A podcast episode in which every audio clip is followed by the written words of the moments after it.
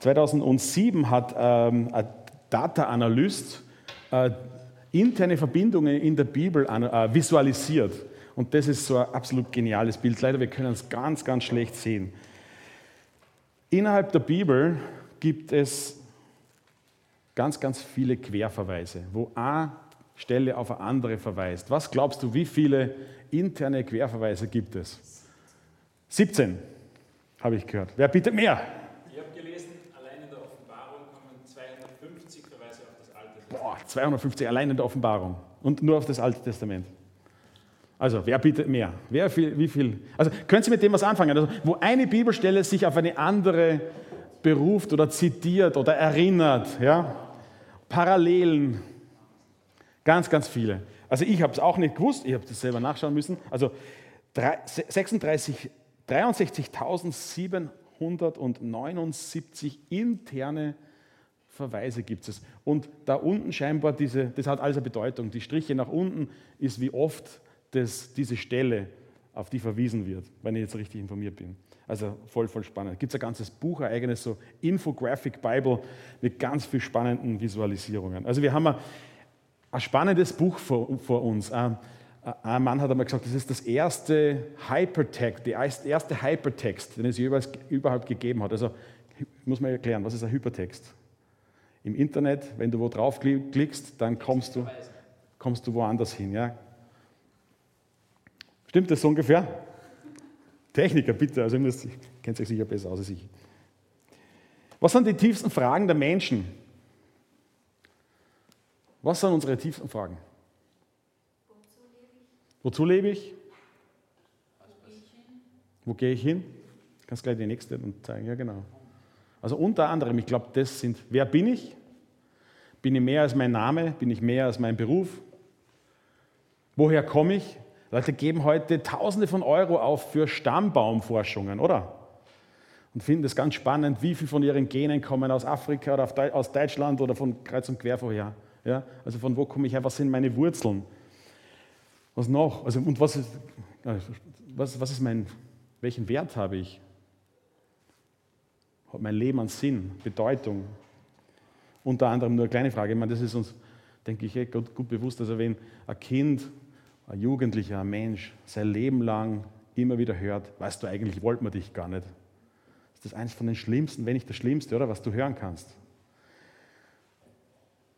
Nicht zu wissen, dass du gewollt bist, das ist ja eigentlich psychische ähm, na, Gewalt. Ja?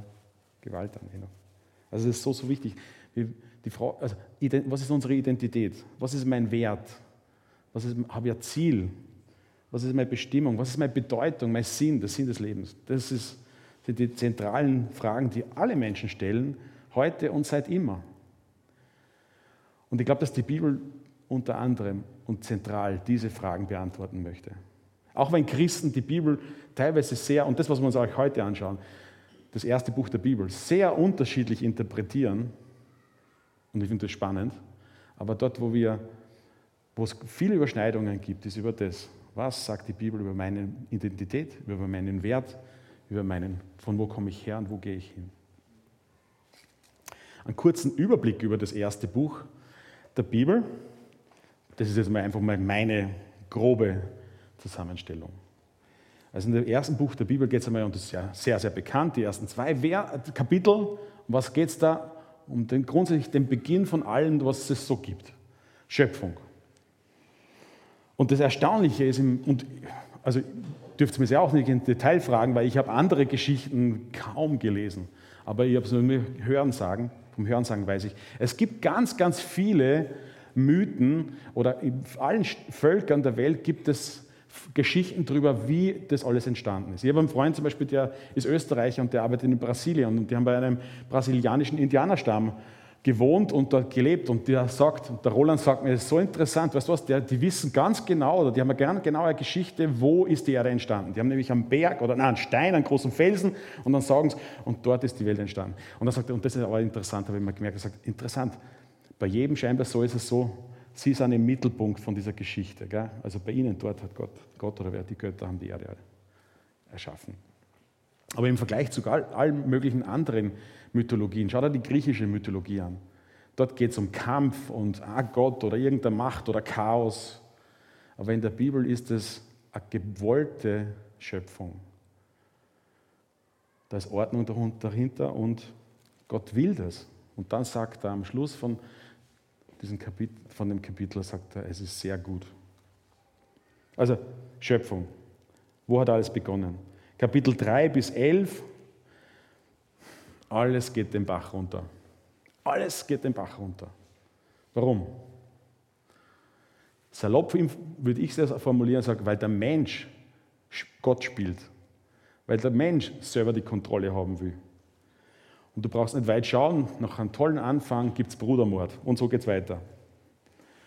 Und dann, Gott macht einen neuen Anfang. Genau, das ist bis, bis Kapitel 11. Und dann ab Kapitel 12, da fängt was ganz Neues an. Und das werden wir uns auch heute ein bisschen anschauen. Gott fängt was ganz, ganz Neues an. Er fängt die Geschichte mit einem Mann an und mit einem Volk. Und das zieht sich durch, durch die nächsten Kapitel. 12 bis 25, da geht es um Abraham und seine Geschichte. Und dann, wenn ich es einteilen würde, letzte, der letzte Teil von Kapitel 26 bis zum Schluss, Kapitel 50, die Geschichte von der Familie, die sich so entwickelt, also seine Nachkommen. Und da ist ganz, ganz viel Warten und ja, genau, warten, teilweise auch Versagen, aber warten auf das, das passiert, was Gott versprochen hat. Eine kleine Illustration, die mir ein bisschen geholfen hat. Wenn du dich umdrehst und aus dem Fenster rausschaust, dann siehst du da draußen ein Gebäude, das entsteht. Interessant, gell? über die letzten Monate haben wir, haben wir das mitverfolgen können oder können es mitverfolgen. Stell dir vor, und ich vereinfache jetzt die Geschichte sehr. Stell dir vor, der Herr Oellinger dem gehört, gehört, das Gebäude. Ich hoffe, ich darf das so nennen. Ja? Dem gehört das. Und der investiert da und der plant und was auch immer und baut da drüben ein Gebäude. Natürlich so, dass dann Leute einziehen können.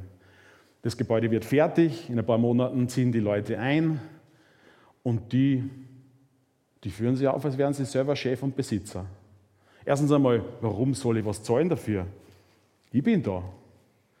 Und dann fangen sie an, nicht nur ein bisschen umzubauen, sondern die reißen einen Teil weg, passen nicht auf.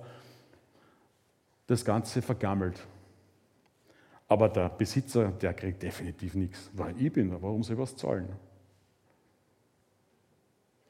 Hätte der Besitzer alles, hätte er das Recht, die alle rauszuschmeißen und ganz frisch anzufangen? Wer könnte ihm das versagen? Vor, vor Gesetz hätte er Recht, die, eine, eine Miträumung durchzusetzen. Können Sie mein Bild ein bisschen verstehen? Können Sie mit dem was anfangen? Wenn Gott der Erbauer von all dem ist, wenn ihm das Gebäude gehört, dann entscheidet er, wie das Ganze ablaufen soll und hat das volle Recht dazu. Er entscheidet über die Nutzung, er entscheidet über die ganzen Verträge und etc. Vielleicht kannst du was mit dem anfangen. Mir hat es ein bisschen geholfen. Wir wollen uns jetzt Kapitel 15 anschauen. Und um ganz kurz bei dem Bild zu, zu bleiben, stell dir vor, der Besitzer sucht sich einen von all diesen Leuten aus, die in diesem Gebäude sind, die alles versaut haben. Aber er geht auf einen zu und fängt was ganz Neues mit dem an. Eine Freundschaft, vielleicht ein Teilhaber, was auch immer. Du kennst dich vielleicht besser, definitiv besser als ich, ja? Wie wäre das? der will ganz eine neue Dynamik reinbringen. Und das erleben wir und lesen wir hier, wenn wir uns die Geschichten von Abraham anschauen. Wir lesen ein Kapitel, und zwar Kapitel 15, und da gibt es schon eine Vorgeschichte. Kapitel 12 fängt das an. Gott, ihr kennt es wahrscheinlich eh alle, Gott beruft Abraham. Und nur ganz kurz, er sagt, durch dich will ich die ganze Welt segnen. Israel, Abraham und Israel soll ein Segensträger für die ganze Welt werden. Dazu sucht er sie aus. Und Zehn Jahre nachdem Gott auf ihn, auf Abraham zugegangen ist, kommt das, was wir jetzt lesen. Zehn Jahre sind vergangen, ich weiß nicht, wie viel das Gott in der Zwischenzeit gesprochen hat, aber jetzt das lesen wir. Und zwar lesen wir das ganze Kapitel 15 gemeinsam. Ich werde es hier sehen und ich habe die Hanna gebeten und den David, äh, mir zu helfen beim, beim Lesen des Textes. Wir lesen aus der Neues Leben Übersetzung.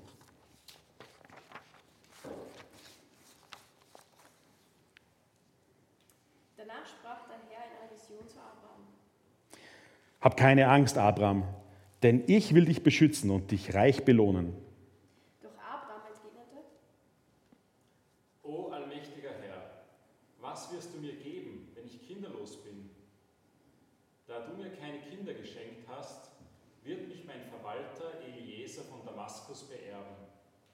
Da sprach der Herr zu ihm, Nein, dein Verwalter wird dich nicht beerben. Du wirst einen Sohn bekommen, der dein Erbe sein wird. der Herr führte Abraham nach draußen und sprach zu ihm, Schau hinauf zum Himmel. Kannst du etwa die Sterne zählen? dann versprach er ihm, So zahlreich werden deine Nachkommen sein. und Abraham glaubte dem Herrn, und der Herr erklärte ihn wegen seines Glaubens für gerecht. Dann sprach der Herr zu ihm, Ich bin der Herr, der dich aus Ur in Chaldea geführt hat, um dir dieses Land zu geben. doch Abraham entgegnete, O allmächtiger Herr, wie kann ich sicher sein, dass ich es wirklich bekommen werde? da befahl ihm der Herr, Bring mir eine dreijährige Kuh, ein drei, eine dreijährige Ziege, einen dreijährigen Witwer, Widder, eine Turteltaube und eine andere Taube. Abraham holte die Tiere und schlachtete sie. Er schnitt jedes einzelne der Länge nach durch und legte je eine Hälfte der anderen gegenüber. Die Vögel aber zerteilte er nicht.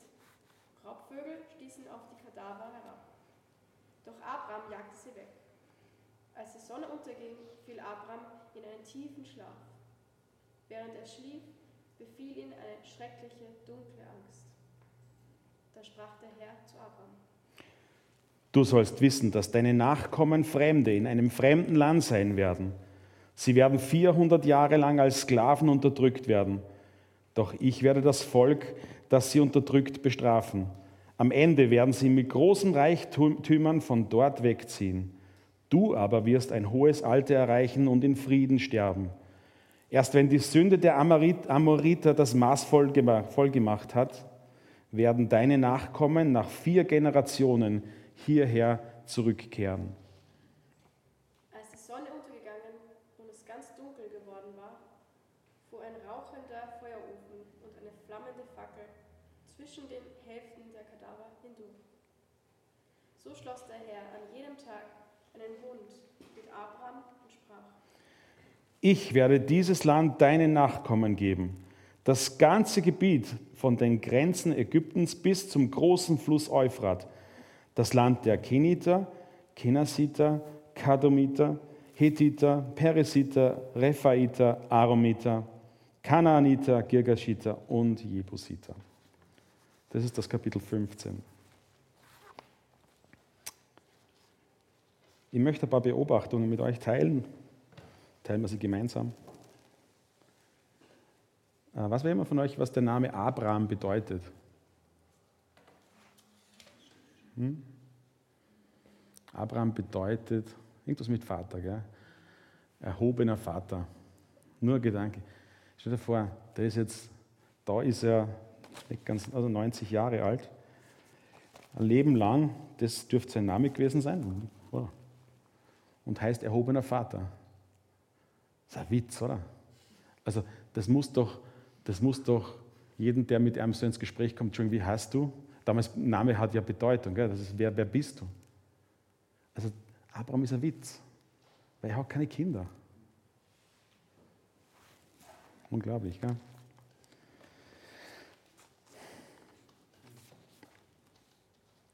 Gott spricht nach zehn Jahren zu ihm und, und, und bestätigt das Versprechen, das er, das er macht.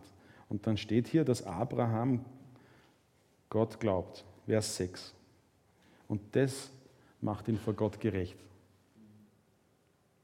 Und wenn wir in das Neue Testament schauen, dann zeigt uns das und er, oder es sagt uns, das ist der, der Typ Mensch, also den sich Gott, also wie sich Gott das vorstellt. Und wir, wenn wir an Gott glauben und Jesus glauben, dann sind wir seine Kinder.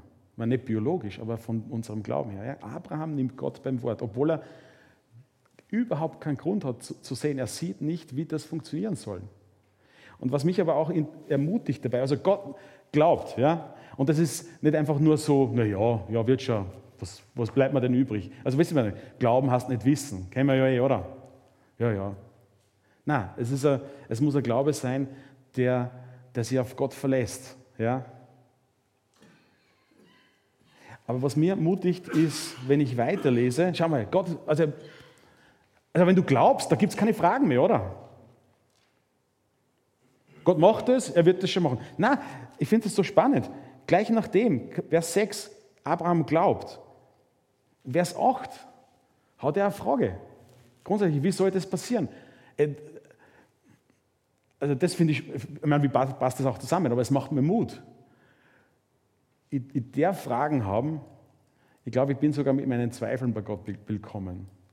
Aber die Frage ist, gehe zu ihm mit meinen Zweifeln oder renne ich weg? Oder will ich Recht haben? Kennt ihr die ganzen Diskussionen mit Menschen? Die kommen auch mit Zweifeln und Fragen. Aber die Frage ist, was steht dahinter? Ein ehrliches, ich will wissen. Oder ich weiß eh schon, ich habe mir eh schon entschieden. Das macht mir Mut.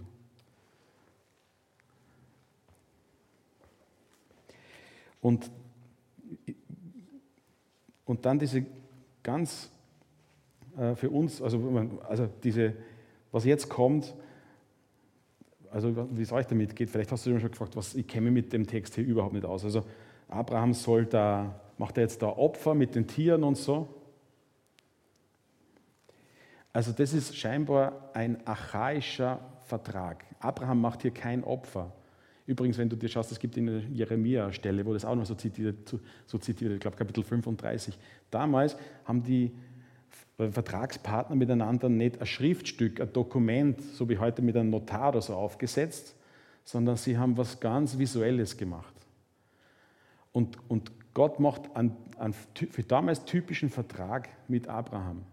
Abraham bereitet die, das alles vor für einen Vertrag, das ist seine Aufgabe. Und wenn du das durchliest, aber dann Abraham schlaft ein. Und, und eigentlich Abraham tut dann nicht viel mehr als das. Was ist bei diesem Vertrag? Warum die Tiere? Also was ich gehört habe ist, was, genau, ist die Aussage mit dem, dass hier die Tierhälften zerschnitten werden. Beide Vertragspartner stehen sich gegenüber und du würdest durchgehen zwischen den Tierhälften und du symbolisierst damit, du sagst, wenn ich meinen Teil des Vertrags nicht einhalte, soll es mir so gehen wie den Tieren dann zahle ich letztendlich, bis, also dann zahle ich mit meinem Leben. Wenn ich meinen Teil des Versprechens, des Vertrages nicht einhalte, dann steht mein, also ich, ich, dann zahle ich mit meinem Leben. Und dann schaust du dir an, und was tut Gott? Gott geht durch und sagt damit, Abraham, wenn ich mein Versprechen nicht einzahle, äh, einhalte, dann soll das mein Leben kosten. Und ich habe das jetzt nicht gefunden, aber scheinbar gibt es also eine jüdische ähm, Ahnung oder so, dass Gott nicht nur von seiner Seite durchgeht, sondern er geht auch von der Seite von Abraham durch. Und die Aussage ist, Abraham, wenn du deinen Teil des Vertrages nicht einhältst, dann soll es mein Leben kosten.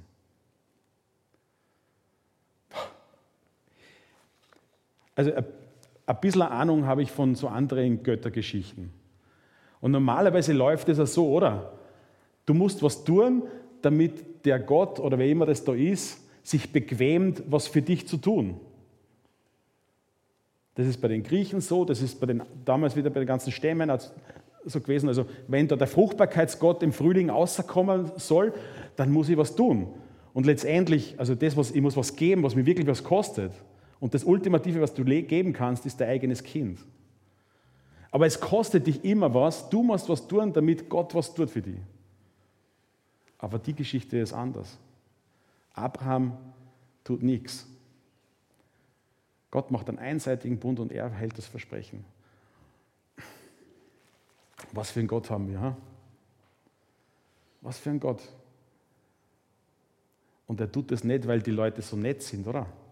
Und er tut es auch nicht mit Abraham, weil der Abraham, wow, also der ist ja makellos. Ja? Also den Abraham, den will ich unbedingt.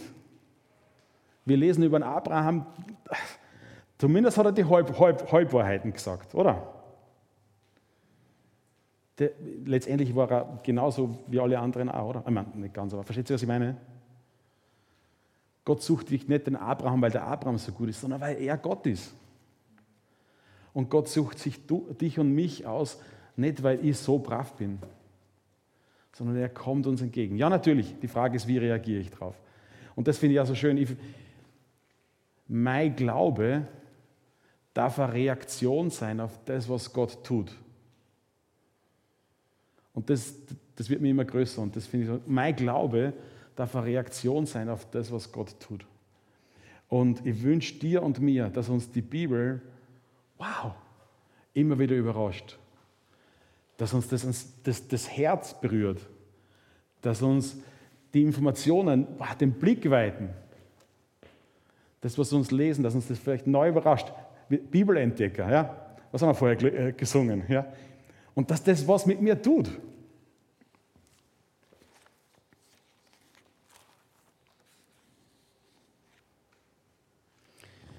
Ich hätte so manche Fragen zu dem Text. Also die Frage ist, was heißt das zum Beispiel, wenn du das liest? Also es wird, es wird dunkel und zuerst dann die Vögel da, Abraham scheicht die weg und dann fällt er in einen tiefen Schlaf. Und er hat so eine Unruhe. Ich habe vielleicht ein bisschen eine Ahnung, aber ich glaube, so richtig verstehen tue ich es nicht. Vielleicht kann es sein, dass da, da ist ein geistlicher Kampf am Wirken. Aber da hätte ich noch so, so manche Fragen. Und vielleicht kannst du mir dabei helfen. Aber das, was mich bewegt dabei, ist, Gott ist der Initiator. Und Gott macht den, den, den Bund mit Abraham. Und er sagt, wenn ich den nicht einhalte, dann, kost, dann kostet es mich. Und wenn du deinen Teil nicht einhältst, dann zahle ich. Und genau das hat Jesus getan, oder? Weil wir Menschen nicht unseren Teil getan haben und tun. Und das nicht können. Jesus zahlt für dich und mich. Und wir dürfen, dürfen darauf antworten und wir haben darauf geantwortet, indem wir ihm vertrauen. Und deswegen nimmt uns Gott als seine Kinder an. Boah, echt genial bin so dankbar dafür. Jetzt ist das eine alte Geschichte, eine archaische Geschichte und eine Geschichte, die vielleicht sie uns gar nicht so leicht erschließt, oder? Also so ein Vertragsschluss und so ist nicht unsere Lebensrealität, oder? Aber das Geniale ist, Gott will Geschichte auch mit uns schreiben und unter anderem, ich habe vorher diese Fragen da aufgeschrieben. Und und das möchte ich dir und mir sagen, die großen Fragen unseres Lebens, die sind, die sind beantwortet. Das steht schwarz auf weiß. Gott hat das immer wieder bestätigt und auf das darf ich mich verlassen. Und es ist okay, wenn ich noch immer Fragen habe. Was heißt das ganz genau? Was heißt das in meiner Lebenssituation? Und du bist mit deinen Fragen bei Gott willkommen. Aber die großen Fragen, die sind geklärt. Welchen Wert habe ich? Ich bin von Gott geliebt und angenommen. Von wo komme ich her? Ich komme aus dem Müllviertel. Versteht ihr, was ich meine? Aber, okay, oder seid ihr bei mir?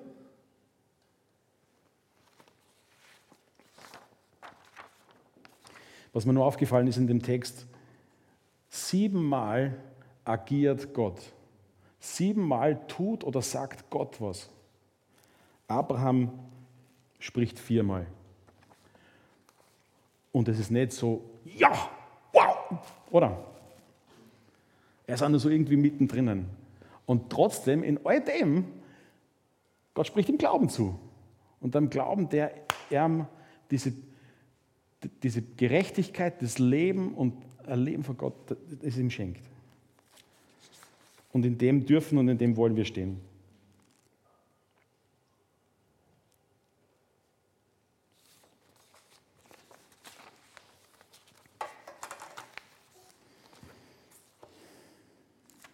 Ich möchte zum Abschluss kommen.